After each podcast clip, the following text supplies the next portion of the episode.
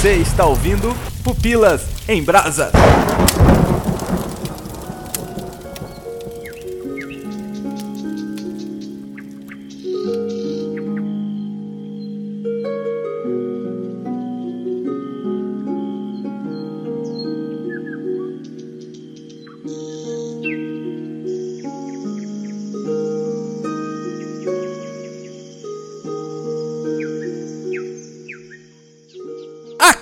Léo Agrelos e hoje vamos falar de Forrest Gump? É isso? A gente vai falar de histórias e um monte de coisinha? Ou não? Não era do Fábulas, aquela história em quadrinhos que é muito boa? Não? Também não? Eu achei que era sobre equação de segundo grau, sobre as parábolas.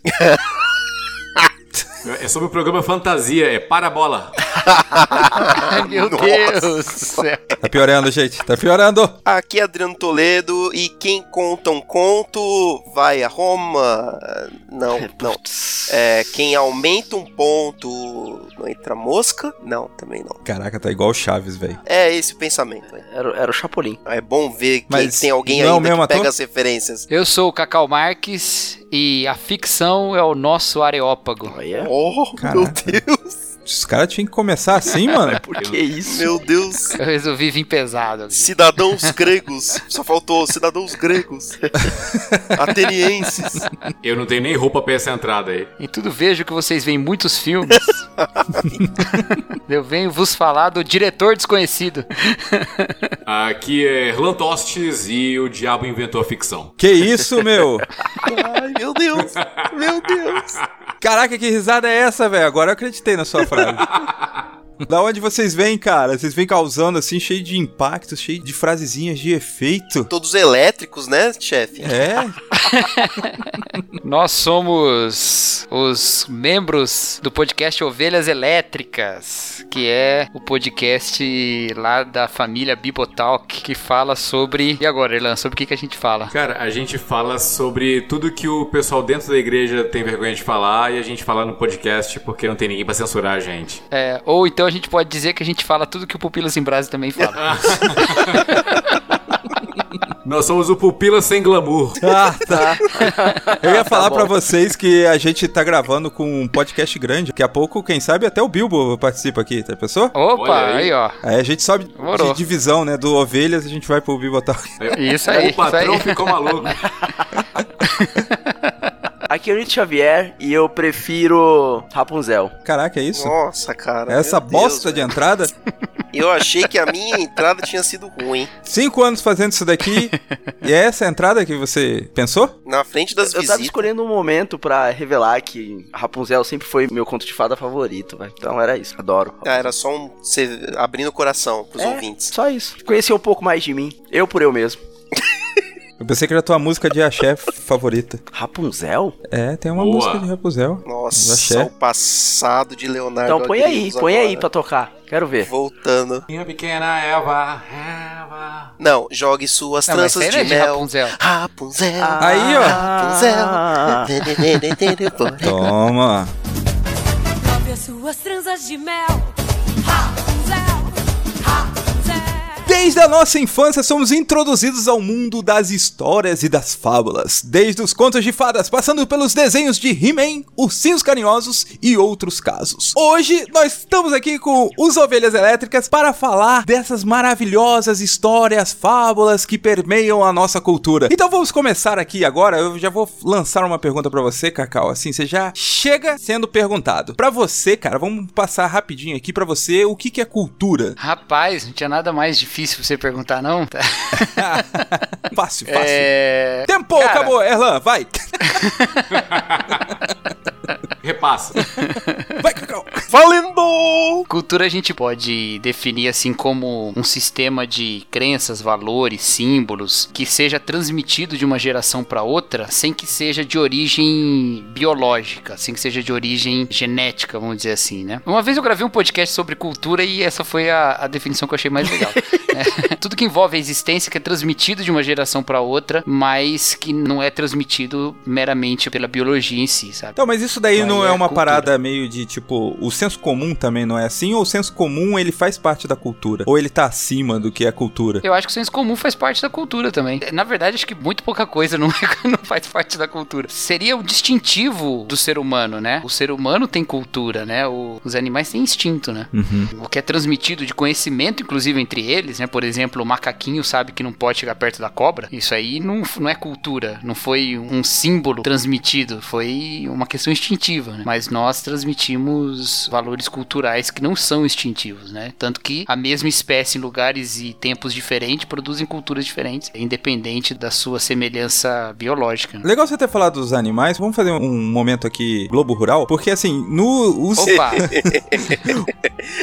os mesmos elefantes têm elefantes em um determinado lugar que eles gostam de pegar aquelas frutas que passaram do ponto, que, ou seja, que estão fermentadas, pra eles ficarem doidões. Joga aí no YouTube, você vai ver os elefantes meio bêbados, sabe? Então assim, é a mesma espécie, a mesma, como que eu falo, dentro da nomenclatura do elefante lá. Pô, tem o elefante africano, asiático, é a mesma coisa ali, igualzinho ali, os Aham. o- Só que em uma determinada região, essa galera aqui dos elefantes, assim, eles gostam de pegar essas frutas que são fermentadas pra ficar doidão. Nesse caso, instinto, cultura ou não se aplica? Antes de mais nada, eu quero saber qual episódio de Globo Rural que fala de elefante. Não. É Eu disse que era um momento Globo Rural, não disse que. Tá mais pro fantástico, não sei. né? Pro, sei lá. Pro... É o Globo Rural da Tailândia. Mas entendeu? É essa lógica aí. Entendi, entendi. Não sei não, realmente não sei. Agora, vamos lá, se a gente tirar esses elefantes da região onde existe essa frutinha e tal, ou se a gente pegar o elefante de outra região e levar pra onde tem essa frutinha, será que não vai acontecer a mesma coisa? É, será que eles não vão fazer a mesma? Não sei, faço a menor ideia.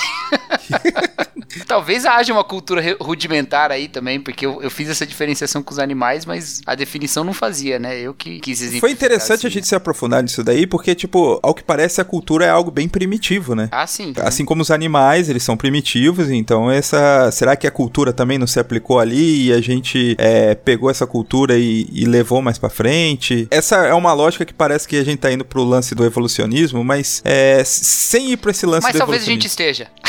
Tal- o cara chega já causando, mano. Talvez a gente esteja evoluindo pro evolucionismo. É, o Erlante é um podcast criacionista, cara. Não fica, A gente não pode. Então, fica brincando muito com isso aí, não. chegou a hora do cara falar, pô, o cara tem propriedade pra isso. Eu queria trazer uma definição de cultura um pouco mais abrangente, que dá até pra colocar animais no meio da história. Que pra mim, cultura é toda forma de expressão da identidade de um povo. E aí a gente consegue incluir manada de elefante, incluir matilha de cachorro, incluir tudo, entendeu? Incluir, inclusive, aqui, é podcaster. Mas você acha que elefante faz povo? Que animais constituem povo? Eu acho que no nível mais abrangente, mais conceitual, dá pra chamar de povo, sim. Eles têm uma semelhança, é tanto genética, biológica, quanto interesses em comum, quanto uma linguagem rudimentar e própria e igual. Eles estão reunidos numa mesma propriedade, numa mesma terra, num terreno específico, entendeu? Compartilham de, de elementos em comum. Eu acho que dá pra agrupar, entendeu? A nível bem, bem, bem teórico mesmo, e expandindo a- a- essa questão sociológica, nível muito abstrato, dá sim, cara. Ah, não sei. Vai ser um daqueles pontos que a gente concorda em discordar. Tipo todos os outros também, né? Não, mas até faz sentido que o Erlan falou, porque recentemente eu vi um, um documentário sobre as baleias jubates e eles falaram lá que tinham 15 tipos de idiomas diferentes, cada galerinha ali. Como é que é que fala de baleia? Não é matilha, né? É Ali, Grupo. aquele- aquela comunidade, aquele grupo ali. Cardume. Cato. Cacho de baleia. Vara, né? que é Alcateia. Então, assim, eu não sei como que eles descobriram que tinham 15 idiomas, mas assim, se tem mais de um idioma, eles devem ter, como eu falei, de uma maneira primitiva ali, deve ter um certo tipo de cultura ali, né? Diz que elas escrevem também, mas debaixo d'água a tinta apaga. É com tinta de polvo, né? Cara, Não, mas eu vi uma parada dessa também, inclusive de que os golfinhos teriam nomes, né? Você viu essa já? Não. É o Happy Feet. Eles atribuem nomes um ao outro pra se identificar. Então, é, cara, é meio assustador isso aí. Eu fico meio assustado com essas paradas. Ô, me passa esses canal do YouTube aí que vocês seguem, mano. o golfinho é um bicho muito inteligente, meu. Quando der todo o problema aí, eles vão embora, só vão agradecer pelos peixes só. É, isso mesmo. Ou seja, eles têm uma linguagem deles, com certeza deve ser que nem o dos bichos do A Chegada, a gente que não sabe decifrar, cara. Mas é isso aí, é, são três piruetas no ar, não é? é. Tem um- Tem um sinal aí. É isso aí, galera. Chegamos ao final de Walter World. O segredo das águas. Mochileiros das Galáxias. Interessante que a cultura, a forma que ela é passada, né? Ela acaba sendo passada mais como, por exemplo, histórias, fábulas, assim. E talvez, assim, al- alguns escritores ou alguns contadores, o bardo lá, vocês acham que ele chega a implementar a ótica que ele tem da sociedade vigente naquela época? Ou eles conseguem desvencilhar a sua ótica do que realmente está acontecendo? Ou ela tá atrelada naquilo que você enxerga, naquilo que você vê? Cara, não existe escola sem partido, amigão. Aê!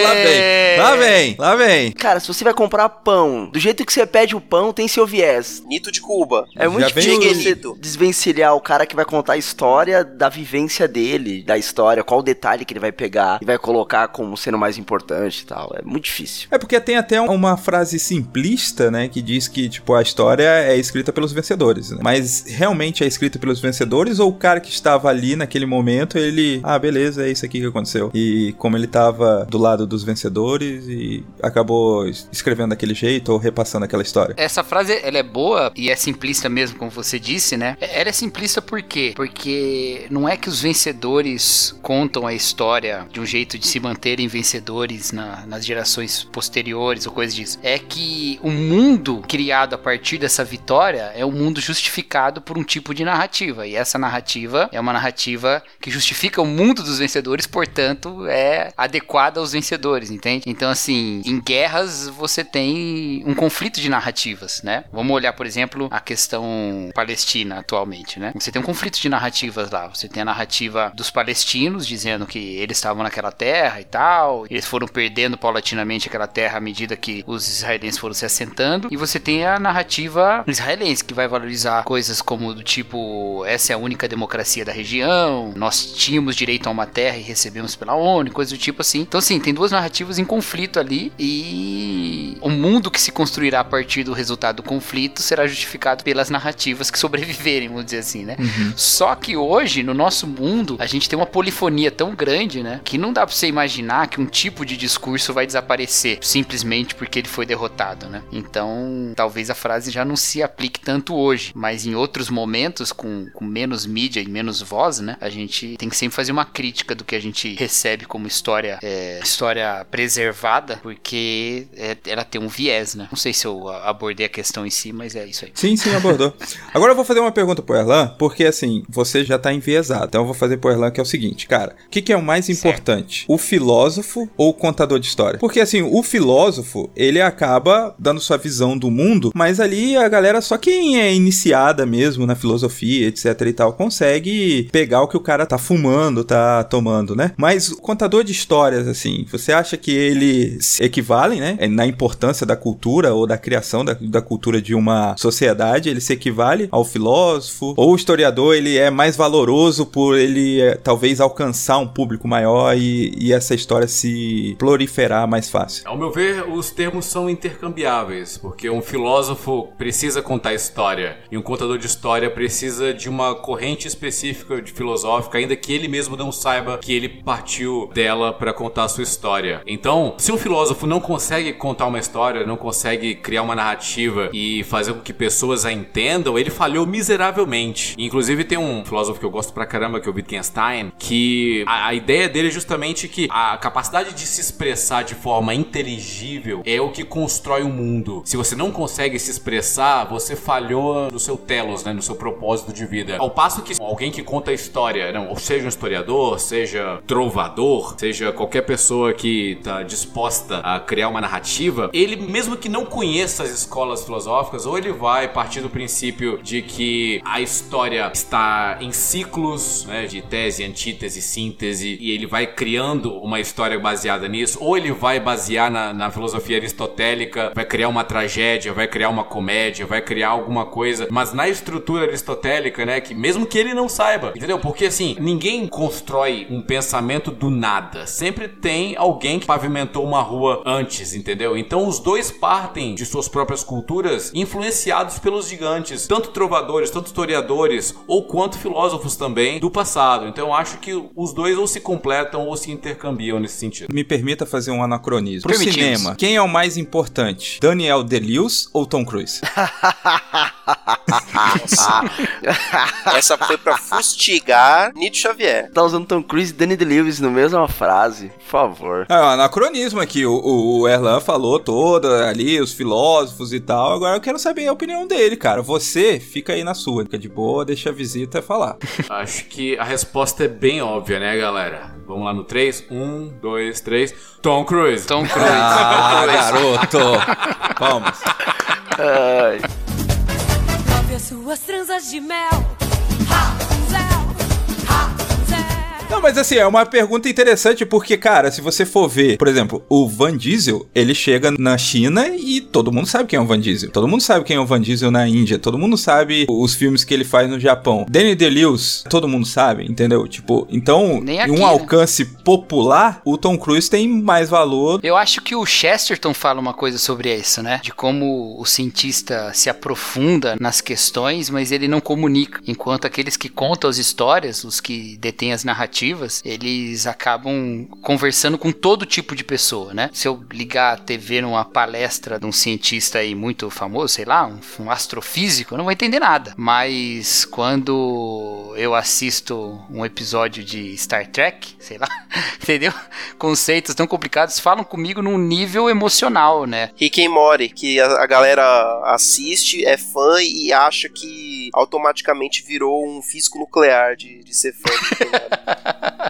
Esse exemplo vai estar, tipo, num dos melhores livros da história da literatura mundial, chamado O Senhor das Moscas. Você pode discutir várias vezes se o homem é mal ou se a sociedade é mal, mas aí o cara vai contar isso de uma forma, ele vai contar uma história. E aí você vai ler a história e só no final que você vai falar assim: "Ah, ele tava falando sobre isso". E ele vai conseguir te passar um conceito totalmente complexo contando uma história totalmente simples. O Nito conseguiu encaixar o Senhor das Moscas de novo. Eu consigo Sempre. encaixar em tudo. Mesmo depois de ter tido um cast só Recente. dele, inclusive. Recente. Mas é interessante que você falou do Senhor das Moscas, cara, porque assim, olha a, a diferenciação de cultura que na hora que a gente tava conversando sobre o Senhor das Moscas, tipo, tinha gente que entendia um lado de um jeito e tinha outras pessoas que entendiam um lado de outro jeito completamente diferente. Completamente Isso diferente. não é uma carga cultural que você carrega? É o viés, né? você se leva pra obra, né? Quando você lê a obra, você, seu viés tá lá também. Por exemplo, você pode não ter chegado ao Senhor das Moscas, mas você já assistiu o Nevoeiro do Steve King. Vão estar tratando do mesmo assunto, e aí você vai ter uma coisa que tá ali no popular, outra que vai estar mais popular ainda, e algo mais complexo. Mas todas elas vão estar no mesmo viés ali, tratando da questão do ser humano. Sobre essa questão do viés, é, tem um exemplo na nossa literatura brasileira, aliás, dois exemplos, né? Que são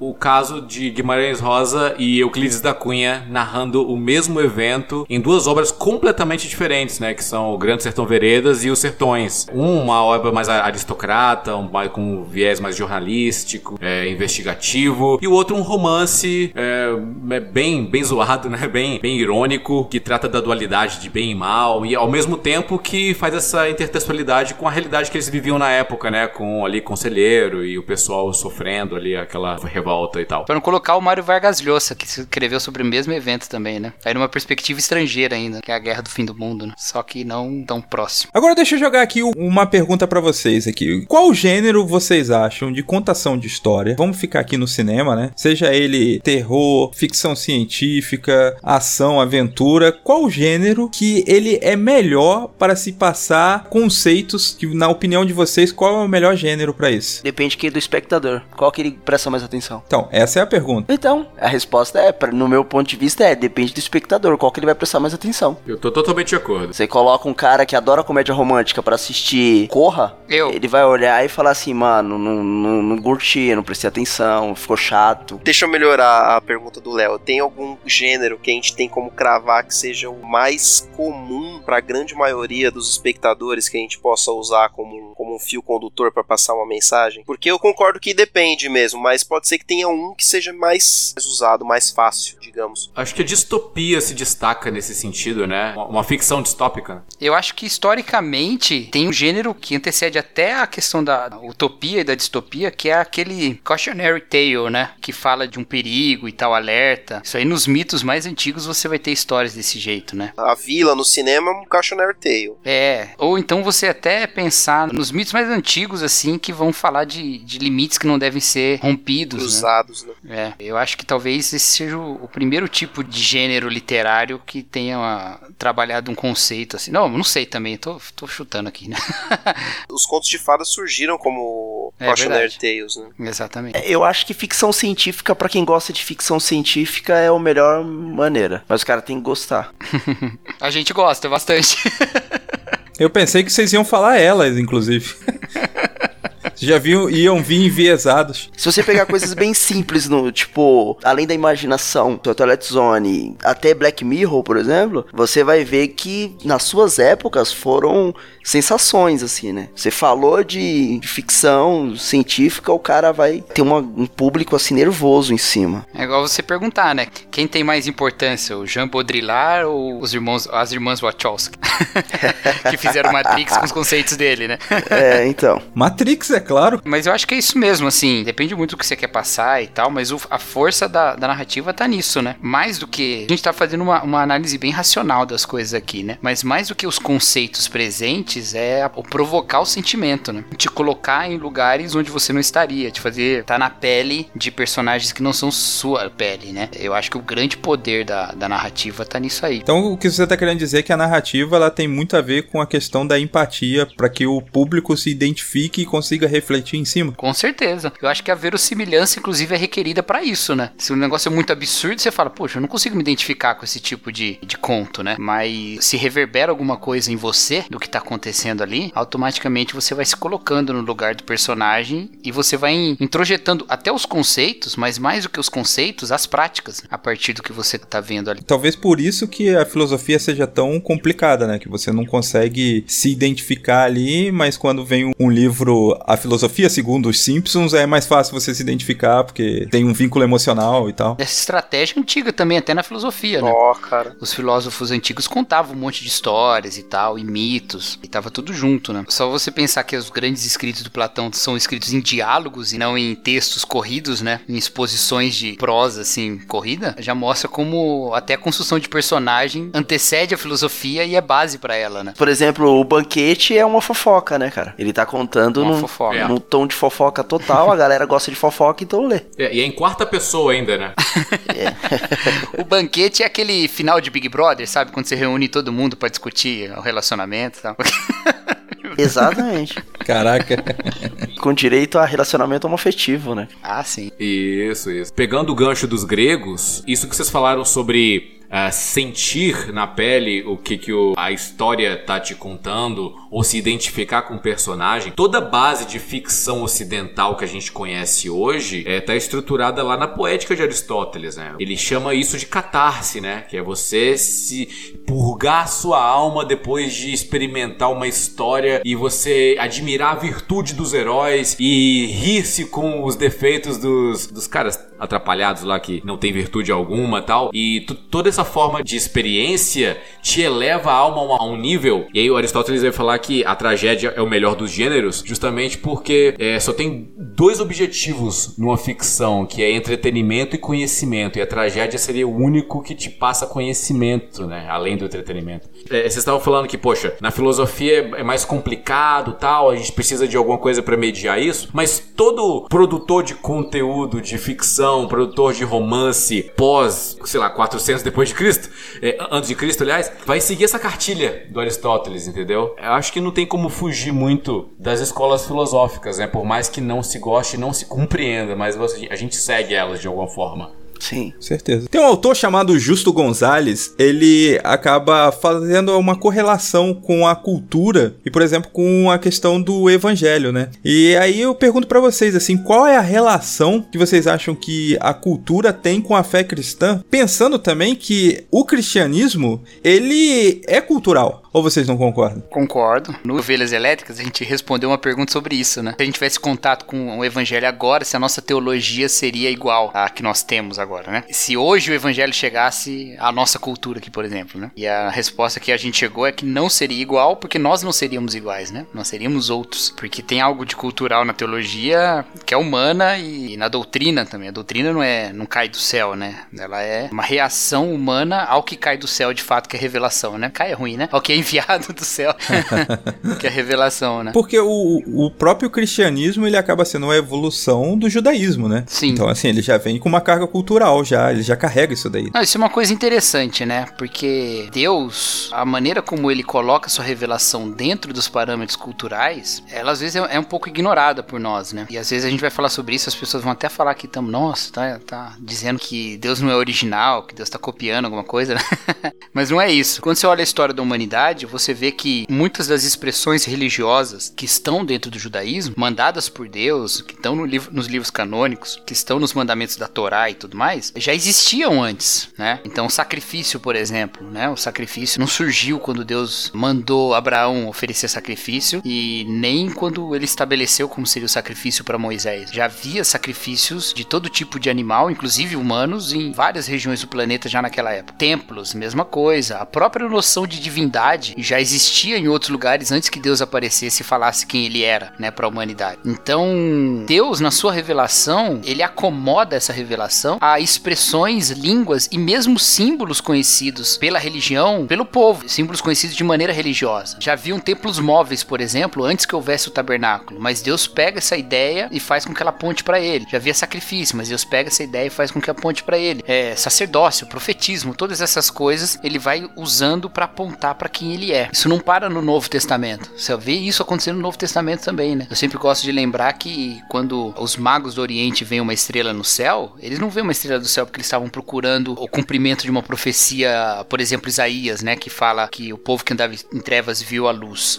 Ainda que você encontre esse tipo de comentário em algumas Bíblias falando sobre isso, o Evangelho não fala, né? O Evangelho não fala que isso era cumprimento dessa profecia. O Evangelho vai falar que o cumprimento dessa profecia está quando Jesus entra em Cafarnaum. E Cafarnaum é região que está em trevas, né? Então, o que, que foi esses magos do Oriente vendo uma estrela no céu, se não astrólogos procurando um sinal de verdade dentro dos limites da sua religião e Deus revelando dentro dos símbolos da própria religião desse povo quem ele era e fazendo isso apontar para Jesus, entende? Que é a mesma coisa que a gente tá falando do Areópago aqui, né? De Paulo pegando os elementos daquela mesma religião e apontando para Deus revelado em Jesus Cristo. Isso não significa que Deus está validando essas religiões e dizendo que elas são verdadeiras. Nada disso. Mas ele está se dando a conhecer dentro dos limites do conhecimento desses povos, né? Ele está falando, olha, você pensa no poder de uma divindade revelada nas estrelas, então eu vou mostrar para você que é uma divindade maior do que essa que você busca. Aquele que manda nas estrelas e as move, inclusive, né? Isso é um poder imenso para quem baseava tantas coisas na posição de cada estrela, né? Então,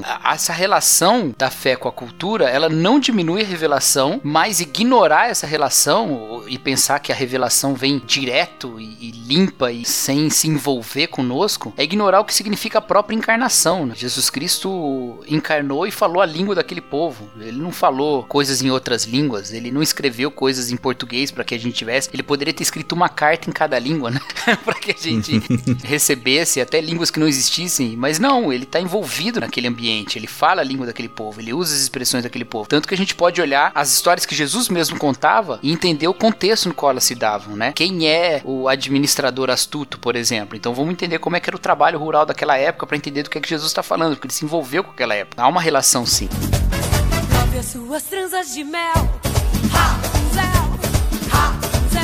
Pelo que eu tô entendendo que você tá falando, é é mais ou menos que o plano de salvação de Deus, ele não se limita numa cultura, né? Ele não se restringe em uma só cultura, né? Isso, exatamente, né? Nesse ponto de cultura, a gente vai ter também Abraão, quando encontra Melquisedeque. Melquisedeque não era do mesmo povo, né? Então, como que você chega e vai encontrar um sacerdote, alguém que adore o verdadeiro Deus e não está no seu povo? E a Bíblia fala claramente que ele era um sacerdote do- de Deus, né? Do Deus Altíssimo. E ele tá fora daquilo que a gente conhece como povo de Deus, né? Tem um livro né, que já é comentado em vários, vários outros meios aí no finado Biblecast, que, que eu fiquei sabendo dele, que é o Fator Melquisedeque, né? Quando eu li esse livro, eu fiquei impressionado, cara, de tantas formas que Deus se revelou para povos que antes não tinham tido contato com a sociedade com os povos judaico-cristãos, antes de serem colonizados, já tinham tido revelações é, assim claríssimas de Deus mesmo, de, do, do Deus que a gente acredita. Ah, Tem uma história em específica que é, é sobre os Incas, né? Que é dos mitos deles e que se você cruzar com o nosso conhecimento, com a nossa crença, meu, tá tudo lá, entendeu? Eles tiveram sim a revelação antes do, do povo branco chegar lá. Eles sabiam, eles tinham um sistema de adoração bem parecido com o nosso, no meio de um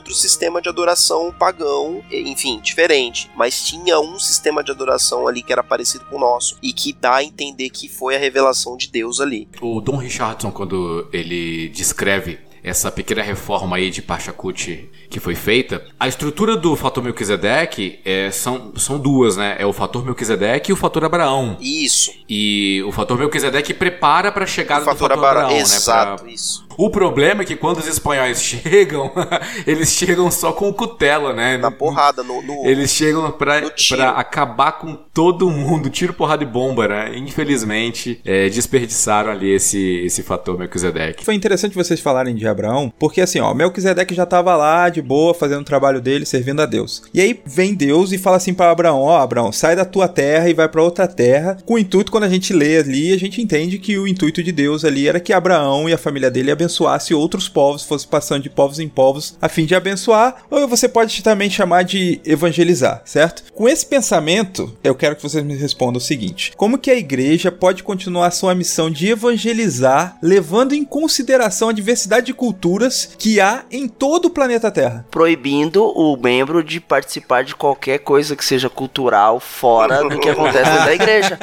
Ah, pronto. proibindo de utilizar a sua, a sua própria cultura como meio de adoração a Deus também. Pronto. Esses Qualquer caras coisa. que respondem a pergunta com ironia, eu vou te falar. Não era essa a resposta certa.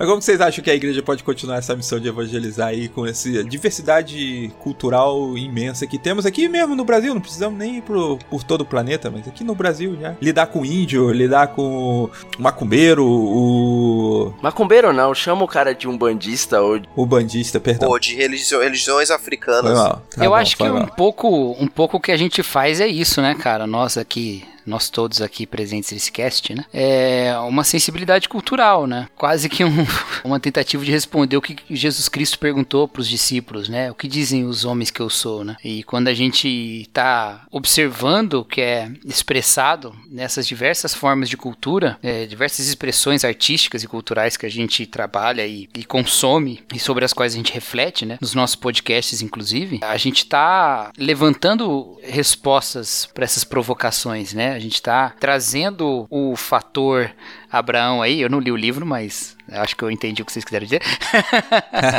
para se encontrar com esse vácuo, né? Ou a gente tá trazendo Jesus Cristo para colocar nesse altar a um Deus que é desconhecido para eles, né? Eu, eu acho que as expressões culturais elas revelam muito do que falta, né? Eu tenho um pouco de dificuldade assim de afirmar a revelação de Deus em algum lugar além da escritura, né? Não que não exista, mas na possibilidade de a gente compreender, né? E eu acho que grande parte desses vínculos que a gente encontra, né, quando a gente vê uma cultura que pensam de- uma certa maneira e isso é correspondente a algo que o evangelho fala ou abre uma ponte, um ponto de contato que o evangelho fala, eu acho que isso tem a ver com o fato de que as nossas expressões revelam também o que nos falta, né? E nós vamos tentando deduzir essa ausência em nós, né? Então, nesse sentido, eu acho que tanto qualquer expressão religiosa como qualquer expressão cultural, ela guarda um espaço ou um ponto que pode ser utilizado para a gente apoiar a pregação do evangelho. né? E isso eu acho maravilhoso que a gente consiga fazer isso, né? A gente conversando com missionários, a gente percebe isso, né? Como é impressionante isso, né? Então, tanto que a nossa relação com as culturas, elas não são sempre de total oposição, né? Elas são de também trazê-las ou transformá-las, né?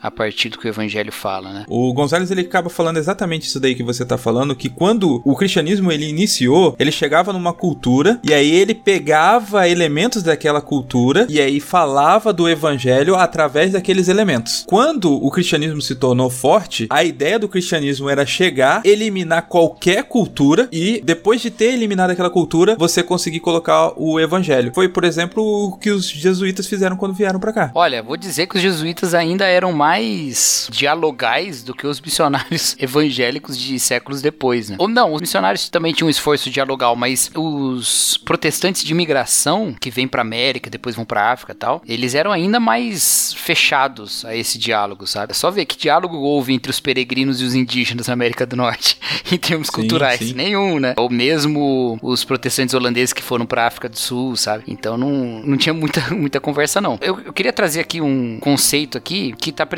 num livro que eu acredito que é clássico sobre esse assunto, que é o Cristo e Cultura, do Niebuhr, né? Do Richard Niebuhr. Inclusive, ele tem uma reavaliação recente escrito pelo Carson, que acho que tem o mesmo nome. Acho que é Cristo e Cultura, uma reavaliação, uma coisa assim. E o Niebuhr apresenta cinco maneiras da relação entre o cristianismo e a cultura, né? Entre Cristo e a cultura. Ele não põe o cristianismo, ele põe Cristo, né? Então é Cristo contra a cultura, que é mais ou menos essa ideia aí, né? Da religião completamente contra a cultura, aquilo que foi falado antes, assim, proibir, né? Os cristãos de se envolver com a cultura do mundo. O Cristo da cultura, então tentar encontrar Cristo na cultura, tentar fazer da cultura, ou acreditar que Cristo está manifestado nas culturas, né? Então nós vamos encontrar Cristo em cada cultura. Cristo acima da cultura, que é essa visão de que existe uma cultura, mas existe uma cultura cristã acima dessa, né? Separa essas duas coisas. Cristo cultura em paradoxo, em que elas convivem, mas elas estão em oposição e paradoxo e aguenta, né?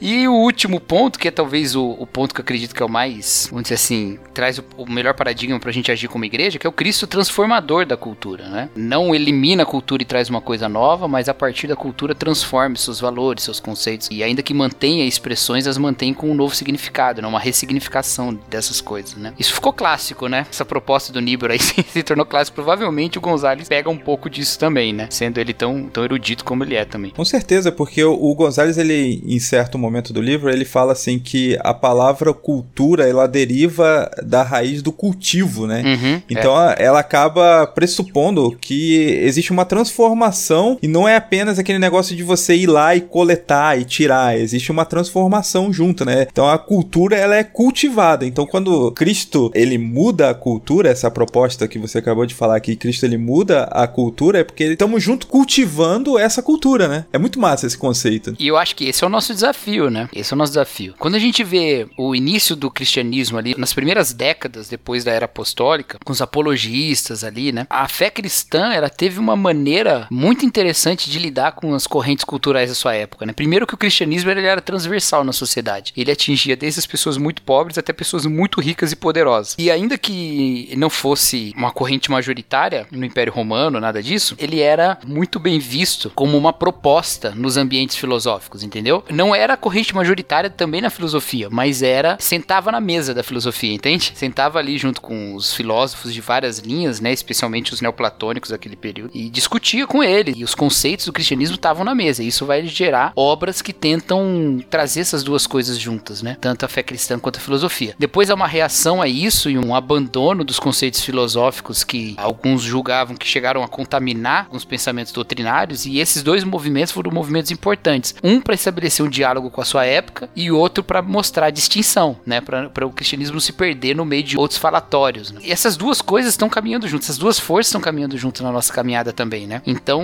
eu sou da, da linha, vamos dizer assim, de que a gente não deveria proibir nenhum tipo de consumo cultural, sabe? A gente deveria falar para as pessoas existirem o pecado. E se algum tipo de expressão cultural que fosse consumida fosse forte o suficiente para que te levasse ao pecado, então você não consome. Eu sei de coisas que estão no meu limite, então eu não as consumo, entendeu? Mas eu não acredito que isso também seja para todos. Eu acho que cada um tem a maneira de lidar com isso, né? Eu vou contar uma história que não é minha porque eu não quero me expor assim. Mas eu tenho um amigo muito querido que eu cheguei para ele uma vez e falei, eu tava viciado em Breaking Bad. Eu falei pra ele, cara, você tem que assistir Breaking Bad, é bom demais, bom demais. Ele falou, não, cara, eu já comecei a ver, mas eu parei, não vou assistir não. Eu falei, nossa, mas por quê? Ele, cara, eu achei pesado. Eu falei, pô, pesado, cara? Eu já vi você falar de coisas mais pesadas que esse, né? Como é que é pesado? Fala, cara, para mim era, é bem pesado ver todo aquele início com a questão da droga tal. Por quê? Porque na história da vida dele, ele lutou com as drogas, ele tinha deixado as drogas, entendeu? Para mim, não fazia efeito nenhum. Eu podia ver o, o Walter White lá, eu não ia ter vontade nenhuma de consumir aquele, aquela pedrinha azul. Mas para ele, mexer com coisas que ele acreditava que deixava ele mais fraco. Então acho que os limites são diferentes. E eu acho que a gente não deveria botar proibições justamente porque a gente tem que dialogar com essa galera, né? A gente tem que falar com todo mundo, em todos os tipos de, de expressão. Nisso que a gente, aqueles que podem, que fazem isso sem pecar, dependendo do que é o que está consumindo, devem ter a raiz firme no evangelho ao ponto de apresentar a vida nova em Jesus Cristo, sabe? E eu acho que a gente pode fazer um caminho desse, né? A gente deve fazer um caminho desse. Prove as suas tranças de mel. Não, você faz os dois. O que basicamente você tá querendo dizer então, deixa eu ver se eu entendi, é que seja qualquer cultura, qualquer obra que a gente seja exposto, depende muito se a gente tem Cristo pra ver Cristo naquela cultura, naquela obra. Não, não, não, não. Eu não acho que Cristo tem obra nenhuma. Não, mas eu digo assim, você consegue ter o filtro de tipo, Então, eu acho que elas apresentam pontos de diálogo, entendeu? Isso as religiões também, sabe? Vou dar um exemplo futebolístico. Você tá vendo futebol com seu amigo. Tem Cristo ali? Não tem Cristo ali. Você tá vendo futebol. E aí, daqui a pouco, o cara manda um. É melhor a mãe do outro sofrer do que a minha mãe sofrer. Isso não levanta um ponto pra você debater com a sua ótica do cristianismo, sua ótica do evangelho, debater se aquilo tá certo ou errado. É nessa questão que eu tô querendo dizer de tipo, você analisa aquilo que você está vendo com segundo os olhos de Cristo. Sim, sim. Cristo não tá naquela expressão. O Cristo é em você. Uhum. Eu tenho dificuldade de me relacionar com esse exemplo que você deu. Apesar de eu gostar muito de futebol, eu não consigo pensar muito em como fazer esse paralelo. É um exemplo simples. Não, é, mas se você pegar, assim, expressões culturais, assim, com as quais a gente tá o tempo todo trabalhando, sabe? Filmes mesmo, ou livros, né? A gente vê que algumas dessas expressões mostram valores que reverberam os valores do evangelho. E outras mostram valores que se opõem ao valor do aos valores do evangelho. Mas todas elas podem ser abordadas a partir da referência do evangelho, entende? E eu acho que essa é uma missão nossa, sabe? De sermos os portadores da graça num mundo em desgraça, entende? E onde a gente enxerga a ausência da graça nessas expressões todas, a gente manifesta o brilho de Jesus Cristo. Cara, realmente, assim, um dia eu até conversei com o Irlan sobre isso. Eu realmente vejo o que a gente faz, vocês no Pupilhas, a gente no Ovelhas, como uma, uma tentativa de fazer o que aqueles primeiros cristãos fizeram, de sentar na mesa dos debates filosóficos, sabe? Porque hoje esses conceitos filosóficos eles estão nas casas, através das séries do Netflix, das séries HBO, sabe? Estão nas casas. E a gente tem esse ponto sobre o qual a gente pode trazer uma abordagem, uma discussão. Vocês fizeram um episódio recente sobre deuses americanos que, tipo, caraca, deuses americanos é uma história muito louca tal. E, tipo, ela não parece ter preceito nenhum de cristianismo ali dentro e tal, mas você faz o que você acabou de dizer aí, que senta na discussão filosófica e discute ali segundo a sua ótica, né? Exatamente, Segundo a sua exatamente. cosmovisão. É, Eu já falei aqui isso pra vocês, não sei se eu falei no ar, mas eu vou falar de novo, né? Quando eu gravei com vocês, a, a primeira vez que eu gravei com vocês, que foi do Fahrenheit, Fahrenheit, né? 451. Eu vi isso, né? Eu vi como vocês estavam fazendo uma aproximação dessa obra sem abandonar os preceitos cristãos, ou seja, sendo quem vocês são, se aproximando dessa obra, né? E isso é uma coisa que a gente faz, né, o tempo todo quando a gente tá lendo alguma coisa. Por exemplo, Guia do Mochileiro das Galáxias, que foi citado aí, né? É um ateuzão, cara, né? Ele falava que ele que era um ateu radical pra poupar a segunda pergunta, que era: você não quer dizer ag- agnóstico?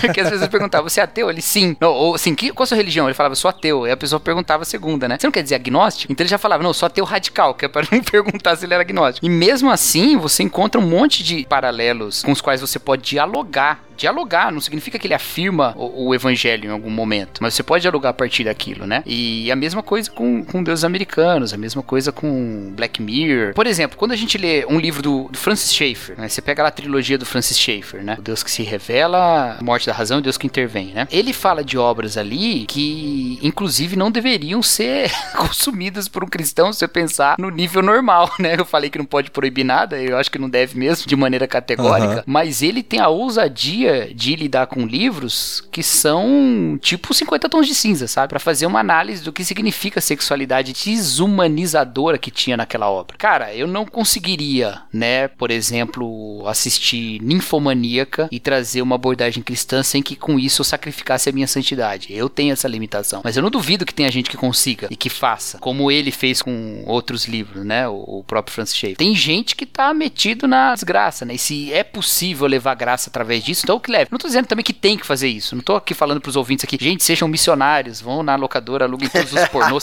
Nem tem locadora mais, né? Eu tô dizendo assim, se você percebe, se você tá inserido, se você tem um contato com uma cultura de alguma maneira e você tá robusto o suficiente, isso não tá te, te destruindo, isso não tá te levando pro pecado, você pode pensar o evangelho como uma resposta pra isso, para as angústias refletidas nessas obras, né? Não as obras pornográficas, porque eu acho que não tem nada lá pra você, mas obras que tratem desses temas, né? Obras que tratem dessa destruição da imagem de Deus no homem, né? Obras que tratam da, da destruição da, do conceito de verdade ou da justiça, né? Eu acho bem possível, cara, que a gente estabeleça esses diálogos e eu acho que é importante que a gente seja de pé pra fazer essas coisas, sabe? Mediante o que você tá falando, Cacau, eu queria deixar uma reflexão aqui que eu sublinhei aqui no livro do Justo Gonzalez, que ele diz assim que não podemos ser tão simplistas em nossas análises ao ponto de deixarmos de perceber os interesses egoístas de cada cultura, mas também não podemos enfatizar uma visão muitas vezes ideológica, aqui nossa, né, sem consultar o histórico, abre aspas, do outro, né, fecha aspas. Então eu queria que a gente discorresse um pouquinho sobre essa afirmação que o, o Justo Gonzalez faz. Tá certa, se tá errada? E eu, eu posso concordar com isso. Eu acho que qualquer forma de simplificação é falha, inclusive essa que eu tô fazendo agora. Né? Toda forma de resumo, inclusive resumo cultural, leva inevitavelmente ao erro. E inclusive existe uma tendência evangélica de, de evangélica recente, recente não, assim, é, é, recente, de demonizar qualquer coisa que não seja do gueto gospel ou da produção de cristãos de de- determinada cultura, seja de música, livro, literatura, filme, é, qualquer coisa que não provenha de um seio evangélico, existe uma massa que automaticamente rejeita. né? Então, essa simplificação ignorante que está sendo feita, né? e é uma simplificação preguiçosa também, porque não se dá ao trabalho de analisar o porquê do outro pensar como pensa, analisar a origem do pensamento dessa pessoa ou desse grupo de pessoas e tentar propor uma alternativa para esse pensamento, uma alternativa por meio do diálogo, né? Porque uma coisa que o Cacau falou e é muito certa, porque a gente faz no Ovelha, propõe fazer, a gente não quer ser dogmático, a gente quer conversar com as provocações que a ficção faz à fé cristã, porque tem provocações. E se isso não é dialogado no seio da igreja, o adolescente vai crescer, vai para a faculdade, vai chegar lá e vai ser, vai ser questionado, vai enfrentar situações morais das quais ele não se preparou. E a gente pode muito bem utilizar a cultura, a ficção, literatura, toda forma, a música para levantar bolas que normalmente a gente não falaria. É o que a gente estava falando lá atrás sobre é, esse papel nosso no podcast de conversar sobre temas que normalmente não estão no seio da igreja. A igreja está falando sobre doutrina. A gente está falando sobre como aplicar a doutrina, ou pelo menos como responder através da doutrina essas provocações que a ficção faz. Então, já quero emendar uma- um outro discurso aqui que eu tava pensando enquanto o Cacau falava, né? Quando ele tava falando sobre os cinco pontos do Nibor. Eu parto de um pressuposto do Dostoiévski, quando ele fala no Crime e Castigo, uma autoanálise do ser humano, dizendo que o ser humano tem um vazio no coração que é do tamanho de Deus. Ele vai tentando preencher com tudo, riqueza, luxúria, prazer, grana, e não rola. Nunca é preenchido, ele vai estar sempre com falta. E uma das formas de preencher, de tentar preencher essa falta, é com a ficção. Porque existência é dor. Pelo menos na visão do Schopenhauer, né? Existência é dor. Toda forma de existência, de, de ser aquilo que é o, o não vazio, né? Você preencher espaço, preencher o lugar no, no- no espaço, pelo menos no mundo como vontade de representação ele expl- explica isso. É, só que essa forma de preenchimento de espaço dói. E dói em você, e dói nas pessoas ao redor, dói na sociedade, dói em tudo. E existe um pêndulo, né? De tédio e de cobiça. Você sempre tá atrás, mas quando você alcança, você não quer mais. E isso vai te dando dor, vai te causando é, malefícios. E aí existem os escapes. E a ficção é uma das formas de se escapar, de trazer fascínio, imaginação. Ah, no caso, por exemplo, de ficção especulativa, você gera uma hipótese, uma possibilidade, coisas impossíveis para te causar ah, uma história com drama, com conflito, te causar um expurgo emocional. É, isso, isso, isso é possível na ficção, uma forma de você tentar alcançar uma espiritualidade, uma abordagem não mate- materialista, né, uma, uma- uma abordagem mais, mais espiritual, mais imaterial, né? E você tentar preencher esse vazio e você não consegue. Então, É, nós, como cristãos, a gente pode muito bem utilizar essas histórias que estão amenizando a dor, amenizando o sofrimento das pessoas, apresentar uma alternativa perene, uma alternativa definitiva, que é Cristo. Então, se as pessoas utilizam his- histórias para sair da própria realidade, experimentar coisas que normalmente elas não vivenciariam e também trazer um pouco de, de felicidade, de alternativa a essa dor existencial, a gente mostra que Cristo é uma alternativa. Alternativa aos dilemas morais, alternativa a tudo que a sociedade ah, apresenta como solução, mas é falho. E esse vazio só é preenchido através de Deus. Então, essa é uma das formas que a gente tem de apresentar a Cristo através do contato, do diálogo com a cultura. E uma outra forma seria a nossa própria produção de ficção, que é o que, por exemplo, o C.S. Lewis faz, que é o que o Leandro Lima tá fazendo agora com o Olan. Essa ficção é, cristã, digamos assim, né? Ou, ou judaico-cristã, é interessante também, é um caminho interessante.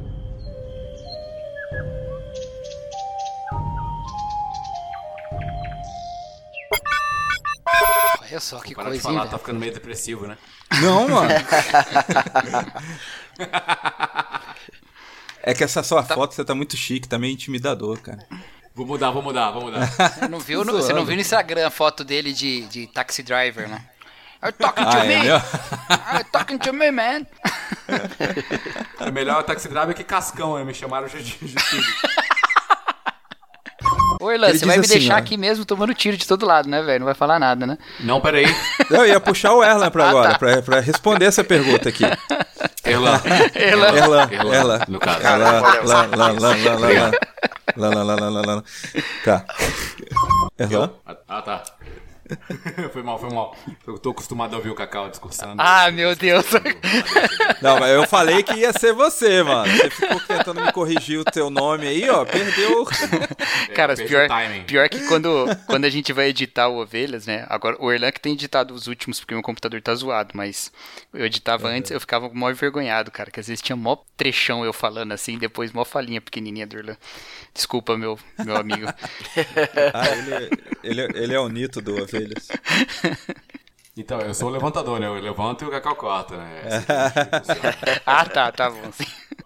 Nito, pra mim, tá ótimo. Não, é, curti. Quando a pauta é minha e eu não fico interrompendo, é porque tá bom. O cara citou Dostoiévski, tá beleza. Já, já, já tá aí. Já, já tá encaminhado. Hasta la vista, baby.